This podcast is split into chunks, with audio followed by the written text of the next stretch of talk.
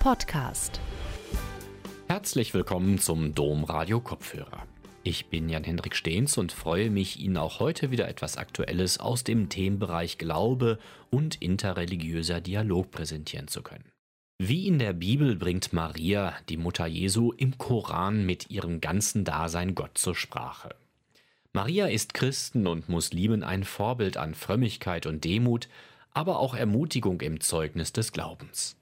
Als eine vollkommene Heilige ist Maria ein Biotop des Heils für unsere Zeit in der Begegnung von Christen und Muslimen.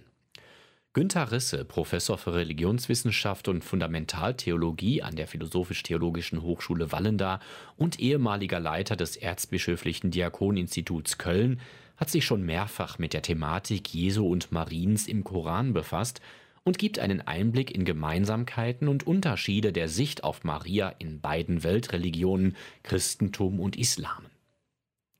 Seinen Vortrag Maria als Band zwischen den Religionen Christentum und Islam hielt Professor Risse im Rahmen der Mittwochsgespräche im Maxhaus Düsseldorf im April 2022. Gute Unterhaltung. Im Jahre 2018 hatte die Deutsche Bischofskonferenz ihre Dialogpartner im christlich-islamischen Begegnung anlässlich des Hochfestes der Verkündigung des Herrn erstmals zu einem Empfang eingeladen. Ich war mit in diesem Vorbereitungsgremium, weil ich über viele Jahre als Berater der Deutschen Bischofskonferenz in der Unterkommission zum interreligiösen Dialog mit drin war und konnte, wie gesagt, diese Tagung, dieses Symposium, diesen Empfang mit vorbereiten.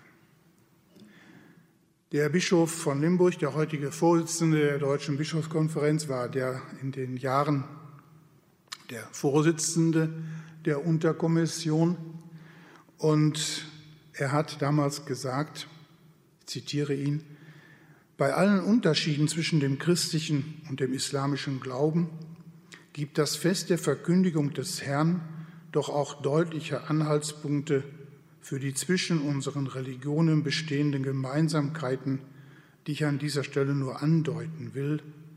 Auch die Muslime verehren sowohl Maria als ihren äh, Sohn Jesus und auch der Islam kennt den Engel Gabriel als Bote Gottes. Zitat Ende. Dieses Zitat von Bischof Betzing vor zwei Jahren gesprochen, leitet mich heute in meinem Vortrag. Es sind drei Aspekte, die den Vortrag sozusagen jetzt grundlegen und den Weg aufzeigen. Es geht ja in diesen Sätzen von dem Bischof um den konkreten Hinweis auf Maria, Maria, die Mutter Jesu, als Band zwischen den Religionen Christentum und Islam. Es wird der zweite Aspekt mit in den Blick genommen, die nachdrückliche Betonung, dass im Gespräch der Religionen zunächst von den Gemeinsamkeiten auszugehen ist.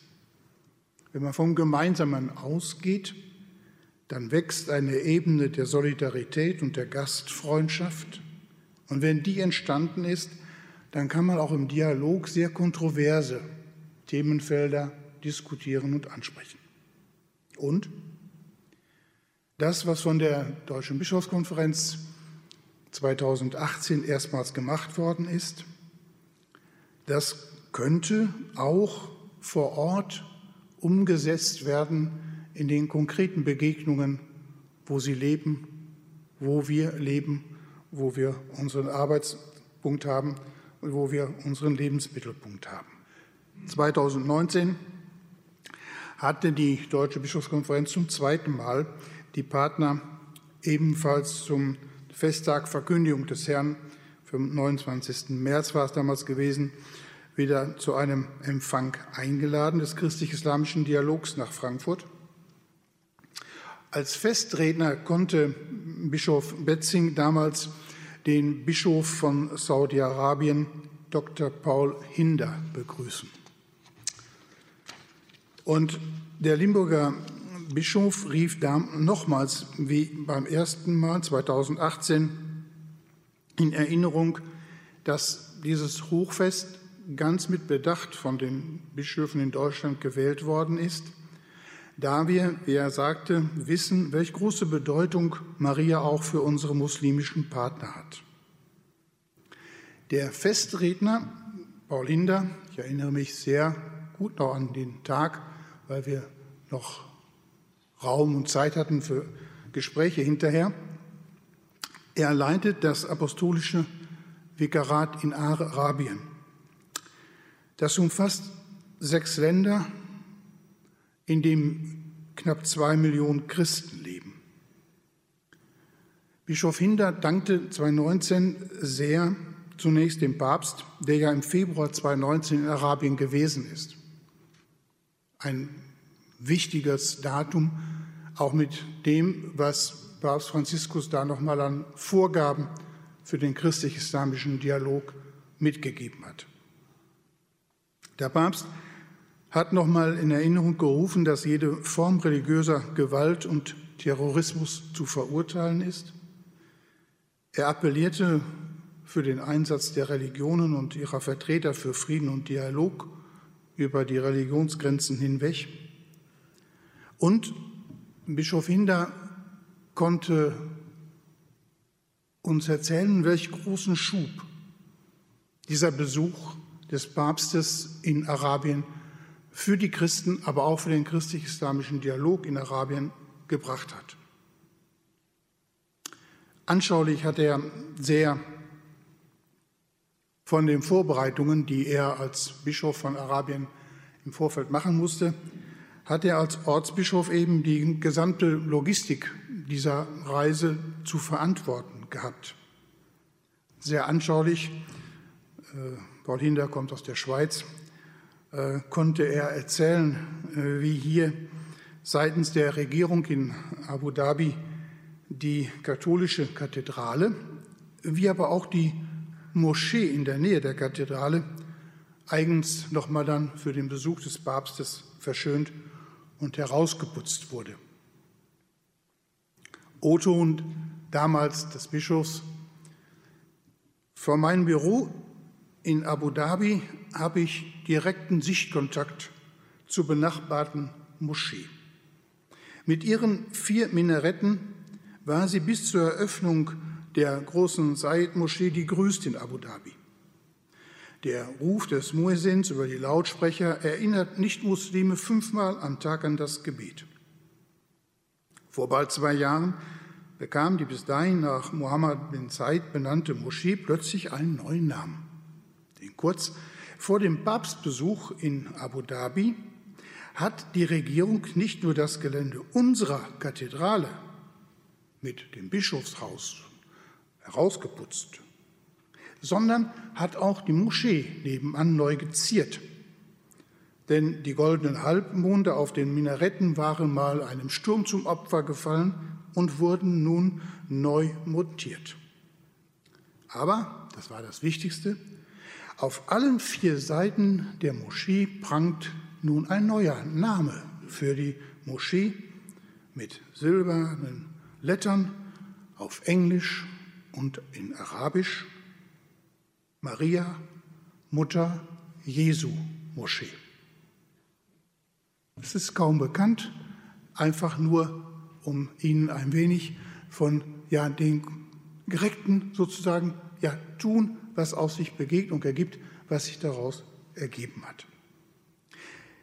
Die Verschönerungsaktion, ich sage es mal so, ist mit meinen Worten, von Kirche und Moschee, vor allem aber die Namensgebung, zeigen doch sehr schön und deutlich, welche hohe Stellung Maria, der Mutter Jesu, im Koran und damit eben auch im Glaubensleben der Muslime zukommt. Diese hohe Achtung Mariens aber, so Bischof Paulinda in seinem späteren Festvortrag, hat wirklich Konsequenzen für das Verhältnis der Religionen. Maria verbindet gleichsam wie eine Brückenbauerin diese beiden Religionen. Und jetzt O-Ton, Zitat Bischof Hinder. Maria ist so etwas wie ein Band, das uns in ihrer Gegenwart staunend vor dem Geheimnis Gottes verweilen lässt. Zitat Ende. Diese hohe Achtung, die der Koran Maria und ihrem Sohn Jesus zuspricht, Jesus, der im Islam nach Mohammed als der größte Prophet angesehen wird, könnte noch stärker meines Erachtens als ein gemeinsames Fundament in der Begegnung beider Religionen bedacht werden. Meine Erfahrung in interreligiösen Gesprächen ist, ich weiß nicht, wie es Ihnen dabei geht, ich habe die Erfahrung gemacht, dass Muslime wenig über die biblische Maria wissen. Umgekehrt, auch Christinnen und Christen nichts von Maria im Koran wissen. Ich würde immer noch sagen, in der Begegnung der Religionen ist ein Handlungsbedarf im Blick auf die Wissensvermittlung von ganz wichtiger Bedeutung. Wir haben noch viel zu wenig Wissen voneinander. Und das macht es auch auf dem Dialog auch so schwer. Dieser Tatbestand, das können wir nochmal sozusagen eine Schraube ergänzen, ein bisschen potenzieren wenn wir nicht nur auf den Koran schauen, sondern auch in die islamischen Traditionen hineingehen. Wenn wir in die Hadithe schauen, die Hadithe sind die Aussprüche des Propheten Muhammad. Wenn wir hier schauen, wie die besondere Stellung Mariens in den Aussprüchen des Propheten wiedergegeben werden. Dort wird Maria als eine Heilige genannt, Valia. Zusammen mit Khadija, der ersten Ehefrau des Propheten Mohammed. Sie wird zusammen erwähnt mit Fatima, der Tochter des Mohammeds, mit Asiya, die Frau des Pharao, nach einigen anderen Traditionen mit Aisha, der jüngsten der Frauen Mohammeds. In der Tradition wird Maria zu den vier besten Frauen der Welt gezählt. Neben der Zusage der Heiligkeit Mariens, wie ich sie gerade benannt habe, aus der Tradition, wurde in der islamischen Theologie sogar im Mittelalter die Frage erörtert, ob nicht Maria auch als Prophetin benannt und tituliert werden könnte. Die Mehrzahl der Theologen haben diese Titulatur für Maria dann verneint, sprechen aber ihr weiterhin das Attribut der Heiligkeit zu. Einige wenige mittelalterliche Gelehrte haben sich aber dafür ausgesprochen und Maria als eine Prophetin tituliert.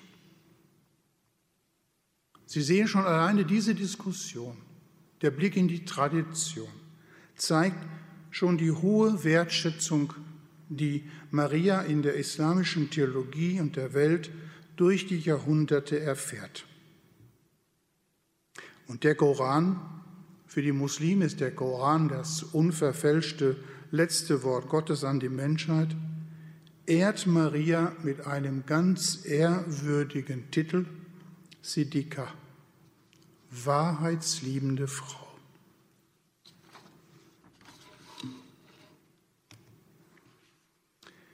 Maria im Koran. Zwei Suren des Korans befassen sich ausführlich mit ihr. Es ist einmal die Sure 3 und die Sure 19. In der dritten Sure die mit die Sippe Imrans überschrieben ist, wird ab Vers 33 von den Eltern Mariams, Marias berichtet. Es wird über die Namensgebung des Kindes, Mariams im Tempel, über die Verkündigung des Engels, dass Gott sie auserwählt, geläutert und vor allen Frauen der Welt erwählt habe so Suche 3,42. Dem Koran zufolge wurde Maria noch vor der Geburt von ihrer Mutter Gott geweiht, so Sure 335, und nach ihrer Geburt als junges Mädchen in den Tempeldienst gegeben. Unterrichtet wird sie in einer Nische des Tempels. Die meisten Gebetsnischen in Moscheen tragen deshalb als Inschrift fast immer einen Hinweis auf diesen Koranvers, in dem berichtet wird, dass Zacharias, Zachariah im Koran, so oft er die Nische betrat, Maria immer vorfand, dass sie auf wunderbare Weise mit Essen versorgt war. Sure 3, 37. Maria wird im Koran an vielen Stellen erwähnt. Josef kommt im Koran überhaupt nicht vor, findet keine Erwähnung. In der Tradition aber, oder die Tradition kennt Josef. Und der, sein Dienst im Tempel, dass er Maria versorgt, das hat eine der ganz großen Korankommentatoren, Tabari, 923 in einem wunderschönen, ja, tief religiösen Bericht über Josefs Entdeckung der Schwangerschaft Mariens und ihrer Speisung im Tempel wiedergegeben. Der Franziskaner Jean Mohammed ben Abd al-Jalil hat eines der wichtigsten und bedeutendsten kleinen Büchlein über Maria und Jesus im Koran geschrieben, schon vor den 50er, in den 50er Jahren letzten Jahrhunderts. Und ich habe Ihnen mal die Übersetzung von Abdel Jalil mitgebracht. Ich zitiere jetzt. In der Zeit, zu der Maria empfing, lebte ein naher Verwandter bei ihr, Josef, der Zimmermann genannt. Sie waren gemeinsam im Tempel, der nahe am Berg Sion lag. Es war einer ihrer größten Tempel. Josef und Maria dienten dort. Man sah den Tempeldienst als etwas sehr Hohes an. Es war eine Ehre, dort zu dienen. Sie fegten den Tempel, sie reinigten ihn, sie führten alle notwendigen Verrichtungen zu seiner Erhaltung aus. Und niemand, niemand kann ihnen zu ihrer Zeit an Eifer und Frömmigkeit gleich. Der erste aber, der die Schwangerschaft Mariens bemerkte und tief darüber erschrak, war Josef. Als er ihren Zustand sah, war er entsetzt, entrüstet und bekümmert. Er wusste nicht, wie er sich das erklären sollte. Er begann Maria zu beargwöhnen. So erinnert er sich ihrer Tugend, ihrer Unschuld und dachte daran, dass sie ihn keinen Augenblick verlassen hatte. Wenn er sich vornahm, sein Schuldgefühl zu vertreiben, so wurde er doch wieder von ihm eingefangen durch den Zustand, in dem er Maria sah. Als ihn das schwer bedrückte, sprach er zu ihr, es ist mir unvermutet etwas an dir aufgefallen. Ich tat mein Möglichstes, um es zu unterdrücken. Aber es hat mich übermannt. Es wird mein Herz erleichtern, wenn ich davon spreche. Maria, sprich, halte aber gute Rede. Josef, ich will nur solches sprechen. Sprießt der, das Korn ohne Samen? Maria? Ja. Wachsen Bäume ohne Regen? Ja, sagte Maria. Kann es einen Sohn geben ohne Vater? Ja, erwiderte endlich Maria. Weißt du nicht, dass Gott ihm Lob und Preis das Korn hat sprießen lassen, als er es erschuf, ohne Samen zu benötigen? Das jetzige Saatgut geht nur aus dem Korn hervor, das Gott am Anfang ohne Samen sprießen ließ. Und weißt du nicht, dass Gott durch seine Allmacht die Bäume hat wachsen lassen, ohne die Hilfe des Regens? Das geschah durch dieselbe Allmacht, die der Regen befähigt, die Bäume zu beleben. Oder willst du wohl sagen, dass die Gott die Bäume nicht hat wachsen lassen, ohne den Regen zu Hilfe zu nehmen? und dass er würde dieser fehlen, sie hätte nicht wachsen lassen können? Nein, sagte Josef zur Antwort, das sage ich nicht, denn ich weiß, dass Gott alles kann, was er will. Er sagt nur sei und dann ist es. Weißt du nicht, fuhr Maria fort, dass Gott den Adam erschaffen hat und dessen Weib ohne die Hilfe eines Vaters und einer Mutter? Ja, erwiderte Josef. Als sie das gesagt hatte, war Josef dessen inne, dass ihr Zustand vom Willen Gottes herrühre und dass er sie nicht darüber befragen dürfe, da sie ein Geheimnis hütete. Dann verrichtete er den Tempeldienst allein und er nahm die Arbeit auf, die zuvor Maria getan hatte. Zitat Ende. Ich habe dieses Zitat bewusst Ihnen einfach mal vorgelesen von Tabari, um deutlich zu machen, welch hohe Wertschätzung in der Tradition und welche Quellen sich dahinter verbergen. Da werden wir gleich darauf eingehen, dass diese Quellen, die kennen wir nämlich auch, die sind uns Christen nicht fremd, äh, wenn wir, wie gesagt, auf die Kindheitsgeschichte Mariens eingehen, dann kommen wir in den christlichen Kontext. Und diesen Schritt wollen wir jetzt gehen, wenn wir die Geburt Jesu im Koran uns näher hin jetzt einfach mal darstellen.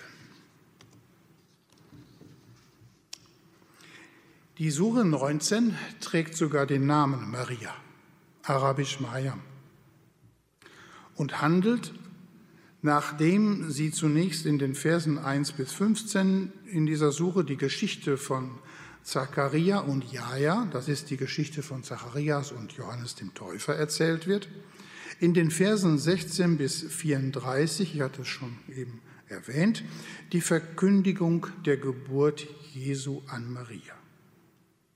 Die 19. Suche korrespondiert mit der dritten, die die Sippe Imrans genannt wird. Die Verse 33 bis 36, wie gesagt, haben die Geburt Mariens zum Inhalt. Schließen sich an die Botschaft des Engels an Zacharias über die Geburt des Johannes. Marias Vermählung, wobei Josef im Koran nicht erwähnt wird, und die Verkündigung der Geburt Jesu an Maria. Zum Abschluss folgen dann Berichte aus dem Leben Jesu, seine Wundertaten, seine Botschaft. Und Sie sehen und merken vielleicht schon auch, ohne dass man sich jetzt die einzelnen Suchenverse genauer in den Blick nimmt, bei einer genauen Betrachtung, dass die Geburtsgeschichte die koranische Geburtsgeschichte sehr eng angelehnt ist an die Kindheitsgeschichte im Lukasevangelium und vor allem in den apokryphen Evangelien, das ist das apokryphe Jakobus-Evangelium und das Pseudo-Matthäus-Evangelium. Man kann an dieser Stelle einen kleinen Exkurs, man kann den Koran und diese Stellen, wenn es um jetzt sozusagen die Christus, die Marienstellen im Koran geht, nicht verstehen ohne die apokryphen Evangelien. Es gibt also die Evangelien sind entstanden im ersten Beginn des zweiten Jahrhunderts. Und in den Evangelien, den vier, die wir haben, das hat in der Tradition einen Prozess gegeben, hat sich herausgebildet, welche Evangelien werden genommen, welche sind zum Kanon der, Heiligen Schrift sozusagen heranzuziehen, welche sind nicht heranzuziehen. Und einige, die vor allem die Kindheitsgeschichten Jesu in den Blick nehmen, wurden dann als fromme Werke und fromme Schriften weiterhin in der, in der sozusagen Frömmigkeitskultur der Christen weitergegeben, aber eben nicht zur Heiligen Schrift der Christen dazugezählt. Diese apokryphen Evangelien haben in unseren Kirchen, gerade in der, in der Ikonografie, in der Ikonendarstellung, in der Darstellung äh, unserer Kirchen unwahrscheinlich ähm, ja, eine Wirkung gehabt, auch in der Volksfrömmigkeit. Viele Kirchen, wenn Sie da äh, hineingehen, schauen sich die Bilder an in den Kirchen, vor allem wenn sie im 19. Jahrhundert gebaut worden sind. Viele Kirchen im Nazarener-Stil greifen hier auf apokryphe Stellen in den äh, ähm, apokryphen Evangelien zurück. Ein Beispiel, um es Ihnen vielleicht mal ganz plastisch zu machen, als ich in Wachtberg als Diakon der Gemeinde tätig war, südlich von Bad Godesberg. Da, wie gesagt, war eine kleine Kapelle. In dieser Kapelle, äh, eine Josefskapelle, war auch ein Altarbild. Das Altarbild zeigt Maria vor einem großen Tempelgebäude und sie wird von einem Mann hineingeführt. Wenn Sie jetzt in diesen apokryphen Evangelien schauen, da kommt das genau vor, in diesem Kindheitsgeschichte des apokryphen Jakobus und vor allem Pseudo-Matthäus-Evangelium. Maria wird in den Tempel geführt von Joachim. Maria sitzt dann im Tempel, oft in der Kunst, christlichen Kunst dargestellt, wie sie an einem Spinnrad sitzt und dort einen Faden spinnt. Und dann kommt der Engel Gabriel auf sie zu. Das steht nicht in unserer Bibel. Das sind diese apokryphen Evangelien, die in der Volksfrömmigkeit, ich muss das ein bisschen verkürzen, aber eine ganz große Rolle spielen. Eine andere Stelle aus dem Thomas-Evangelium ist Ihnen vielleicht auch bekannt. Die spielt äh, auch im Koran hinter einer anderen Stelle, wo es um Jesus geht, eine große Rolle. Das ist diese Vorstellung im Thomas-Evangelium, ist auch oft verfilmt worden, wo Jesus mit seinen Spielkameraden spielt und dann machen die aus Ton, formen die ein paar Tauben. Und dann geht der Jesus hin, haucht sie an, der Geist erfüllt diese Tontauben und sie fliegen los.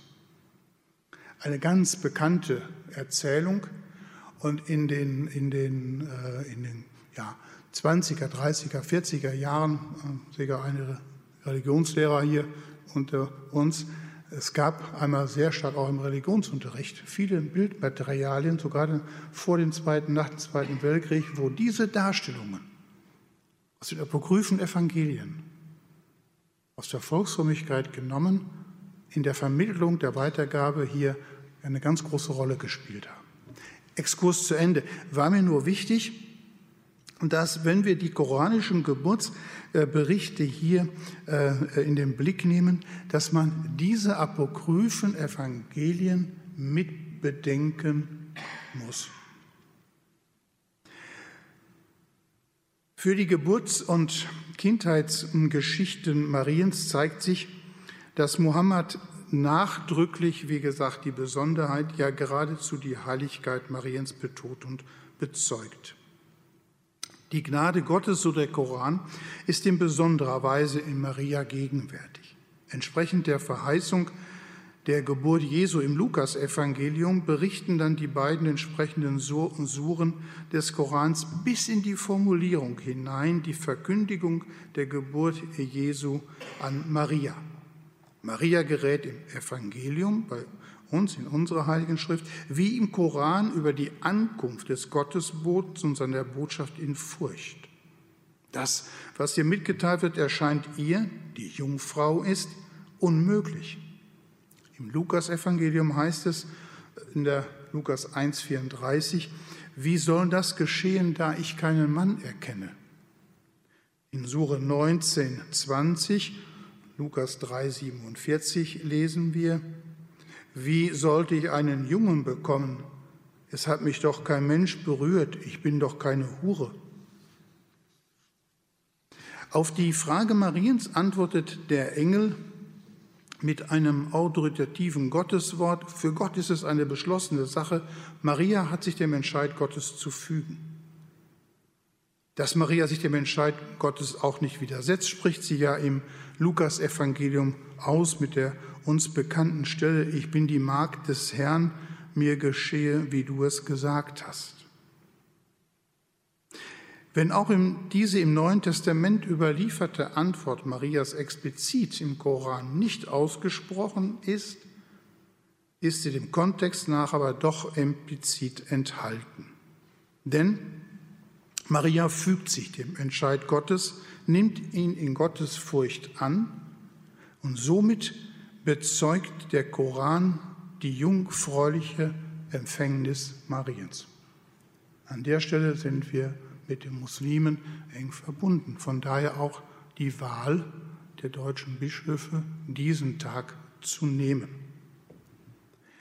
Damit herrscht, wie gesagt, in der, ähm, äh, im Koran und Christentum Übereinstimmung. Jeder physische Zeugungsakt wird zurückgewiesen.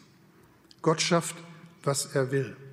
Es bedarf einzig der Machttat Gottes und seines Schöpferwortes, Jesus im Leib der Maria ins Leben zu rufen. Gott ist der Allmächtige. Die Menschen, die diese Tat Gottes an Maria leugnen, so begrenzen sie eigentlich koranisch die Absolutheit, die Größe und die Unfassbarkeit Gottes. Das Schöpferwort Gottes, das ist auch ganz interessant, wird im Koran, wie gesagt, auf die Geburt Jesu, Kun heißt es, es sei, der Engel spricht es so aus, genauso wird Himmel und Erde durch das Wort Kun, sei, ins Schöpferwort hineingerufen, ins Dasein gerufen. Das ist Sure 36, vor allem 81 bis 83. Dass Gott sich aber ein Kind zulegt, widerspricht dem Koran hingegen grundsätzlich. Sie sagen, so in der Sure 2, 116, und sie sagen, Gott hat sich ein Kind genommen, preis er ihm, ihm gehört, was im Himmel und auf der Erde ist. Alle sind ihm demütig ergeben. Wenn er eine Sache beschlossen hat, dann ist sie, der sagt zu ihr nur sei.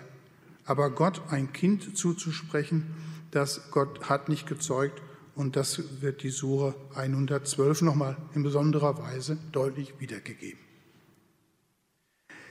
Ja, Jesus ist durch den Koran durch das Schöpferwort ins Dasein gerufen. Er ist mit wunderhaften und heilenden Zügen ausgestattet. Wenn Sie in Sure 5 das einmal nachlesen, ist wunderschön beschrieben. Er ist Gottes Wort.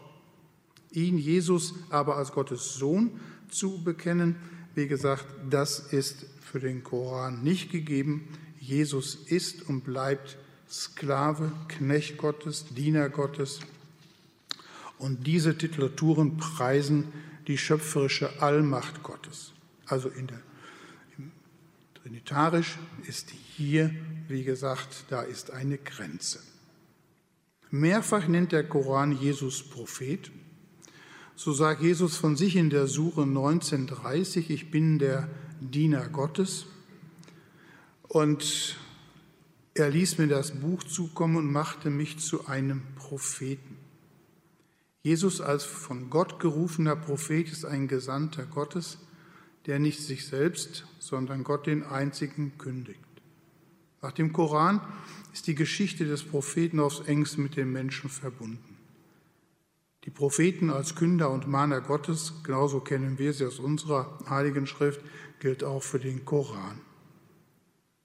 Der Kern der koranischen Botschaft Jesu lautet, Gott ist Herr und euer, Gott ist mein Herr und euer Herr, dient ihm, das ist ein gerader Weg. Sure 351. Den Höhepunkt aber findet die koranische Prophetengeschichte im Gesandten Mohammed als dem Siegel der Propheten in Sure 33, 40. Für Jesus bedeutet das, dass er der unmittelbare Vorläufer Mohammeds ist. Koranische Sicht. Uns nicht fremd. Johannes der Täufer, der letzte im Alten Testament, Vorläufer Jesu. Jesus Vorläufer für dem Propheten Mohammed in der Prophetengeschichte.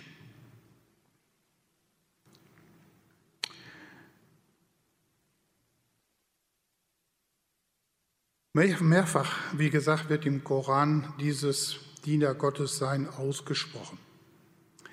Im jüdisch-christlichen Heilsgeschehen, wie gesagt, ebnet Johannes der Täufer den Weg. In der Prophetengeschichte des Koran ist es der Prophet Jesu, der dem Propheten Mohammed den Weg bereitet. Fassen wir zusammen. Der Koran, die islamische Tradition wie die Volksfrömmigkeit bekennt sich zur Jungfrau Maria, Maya.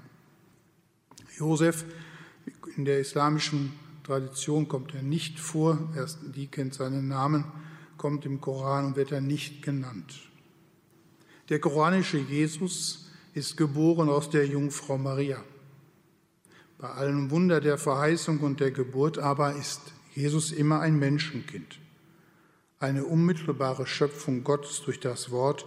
Und wie Gott die Welt und die Menschen schafft, so ist auch Jesus geschaffen als Knecht Gottes, als Mensch.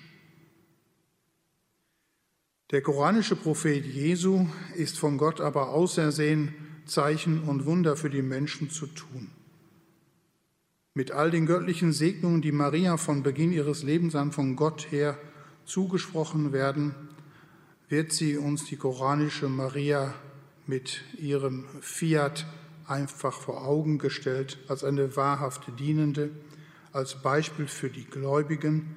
Und das finde ich einen sehr schönen Satz in Sure 66, 12 für alle die Gläubigen, die Gott demütig ergeben sind. Gott in Demut ergeben sein. In vielen muslimischen Familien werden heute noch Töchter nach Maya Maria benannt. Und in der islamischen Tradition gibt es den folgenden Ausspruch des Propheten, Sie können ihn ja lesen, ich stehe Jesus, dem Sohn der Maria, am nächsten, sowohl im Diesseits als auch im Jenseits. Mit diesem Wort bezeugt der Stifter des Islam selbst, dass Maria zu den von Gott auserwählten Menschen gehört. Blicken wir noch auf den Sufismus, auf die mystische Richtung des Islam. Und auch dort hat Maria und kommt Maria eine bedeutende Rolle zu. Meine Lehrerin, die große Islamwissenschaftlerin Annemarie Schimmel, hat immer wieder darauf hingewiesen. Und sie spielt als Frau eine herausragende Rolle, diese Maria, auch in der Volksfrömmigkeit und in der sakralen Kunst. Auf die Frage in der dritten Sure nach Nahrung, die Maria im Tempel erhält, antwortet Maria, das kommt von Gott wen vor Gott versorgt, wen er will, ohne zu rechnen. Wie gesagt, am Anfang dieses Wort findet sich eben in vielen Gebetsnischen in den Moscheen über dieser Nische. Maria, sie ist Wegweiserin mit ihrem Leben, mit ihrem Tun für viele Gläubige in der islamischen Welt. In manchen Teilen der islamischen Welt schenkt man Frauen bei der Geburt eines Kindes in Anspielung auf das Dattelwunder, oftmals auch eine Dattel. Ich mache jetzt einen Sprung sozusagen in die, in die äh, Advents- und in die Weihnachtszeit bei uns, christlich. Der Krippe kann man aufbauen, auch Muslime schauen da gerne hinein. Josef würden wir mal rausnehmen. Dann hätten wir alles das gegeben, was für die islamische und koranische Vorstellung auch ist. Jetzt haben wir in unserer Krippendarstellung in vielen Gemeinden, auch in vielen Kirchen, dass am Ende, wenn die Krippen abgebaut werden, die Flucht nach Ägypten beschrieben wird. Von der Flucht nach Ägypten erzählen ausführlich auch die apokryphen Evangelien. Maria und Josef im Jakobus-Evangelium gehen in der Wüste. Das Kind ist hungrig. Maria und Josef rasten mit dem Esel. Und dann entspringt in der Nähe ein Bächlein. Sie haben was zu trinken. Und in der Nähe ist eine Palme, eine Dattel, die ihre Dattel fallen lässt, damit Maria essen kann. Diese Darstellung, diese Ikonografie ist aus dem islamischen Kontext, äh, zeigt nochmal sehr schön, genauso ist es auch in der islamischen Tradition. Das Palmenwunder, das Jesuskind in der Wüste, ja, Das Jesuskind, das aber schon sprechen kann, was eigentlich ein Unding ist, ein Baby kann ja nicht sprechen, aber es spricht hier, die zeigt auch mal die große Wundertat, die Gott an Jesus vollzieht nach dem Koran. Will ihnen einfach ein bisschen Spaß, Mut und Kreativität mitgeben, mal in die apokryphen Evangelien reinzuschauen. Das ist ganz spannend. Hier haben Sie da eine ganz wichtige Darstellung.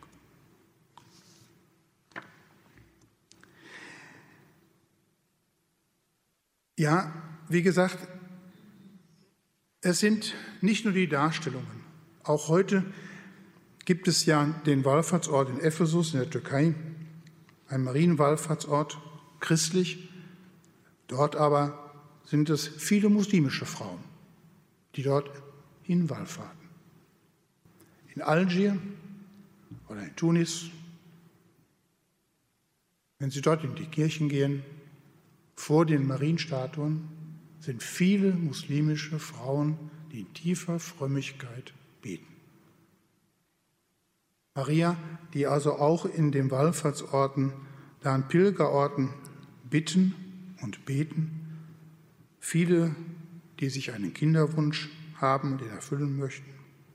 Aber es zeigt uns die muslimische Frömmigkeit in vielfältiger Weise, wie sie gelebt wird und wie Maria ein Vorbild im Glauben ist. In der islamischen Tradition wird in der mystischen Dichtung in vielen wunderschönen Wortbildern dargelegt, dass Maria, eine ganz schöne Stelle von einem Reschimmel habe ich sie bekommen, Maria ist eine Quelle des Segens, eine liebliche Knospe, die sich zur duftenden Blüte Jesus entfaltet. Ja, schöner kann man es nicht sagen. Also ich sage es nochmal mit den Worten der islamischen Mystik.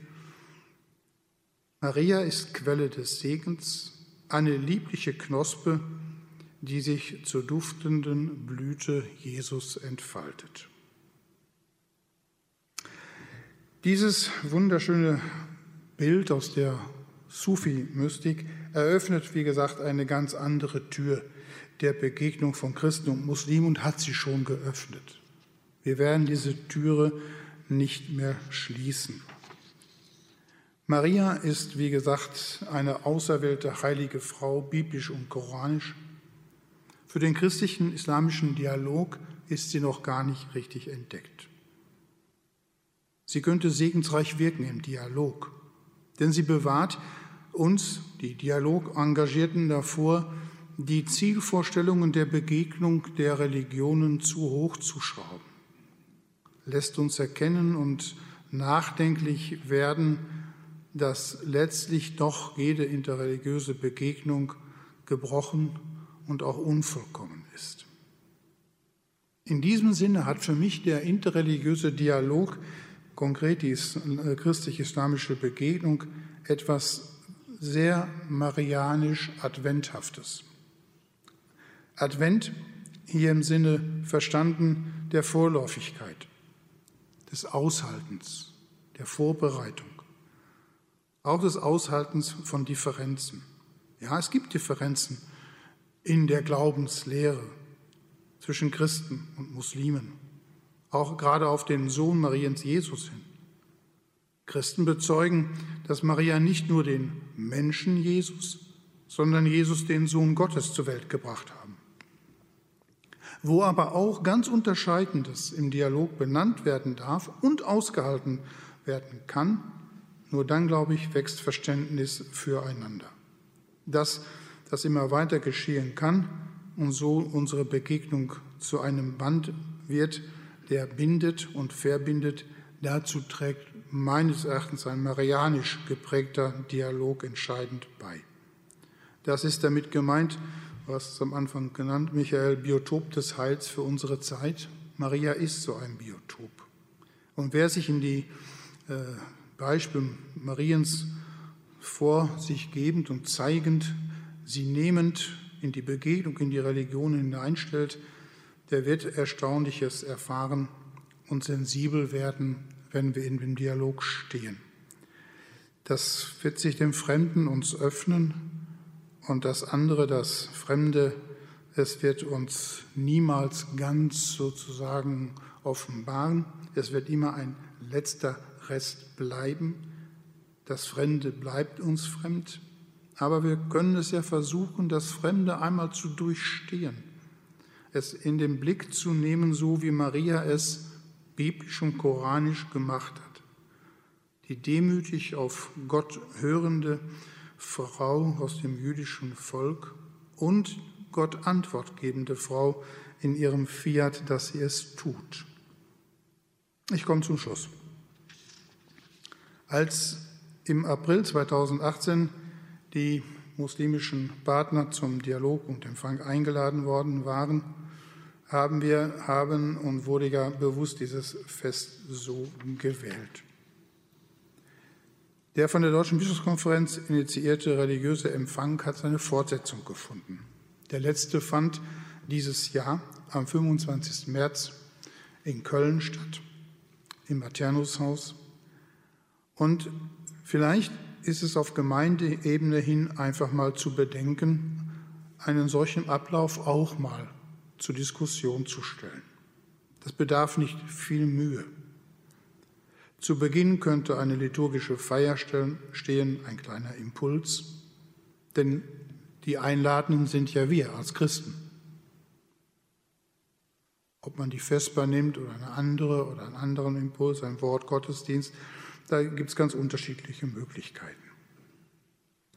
Im Anschluss ein kleiner Empfang, die Gruppen, die Einzelpersonen, ein kleiner Vortrag, nicht zu viel, aus dem praktischen Alltag vor Ort, begleitet vielleicht von einer musikalischen Darbietung und vor allem mit einem kleinen Imbiss. Nur Mut, einfach mal anzufangen, neue Wege zu gehen. In vielen Gemeinden wird es ja auch schon gemacht und kann nur darauf empfehlen, auch sich hier mal auf den Weg zu machen. Denn man setzt damit ein wichtiges Zeichen in unserer Zeit für uns Christen und für die Muslime. Wir Christen erkennen Maria immer auch die Christusträgerin.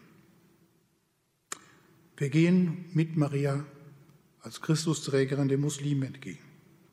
Die Muslime können uns als mit ihrem Marienbild, der vorbildhaften Frau und Mutter, die den Propheten Jesus geboren hat, den Christen entgegenkommen. Begegnet der Religionen in der Gestalt Mariens wird sie ganz konkret und von da gesehen nur Mut. Gehen Sie in die Begegnung hinein mit Maria und ich danke Ihnen für Ihre Aufmerksamkeit. Domradio Kopfhörer. Weitere Informationen finden Sie auf domradio.de.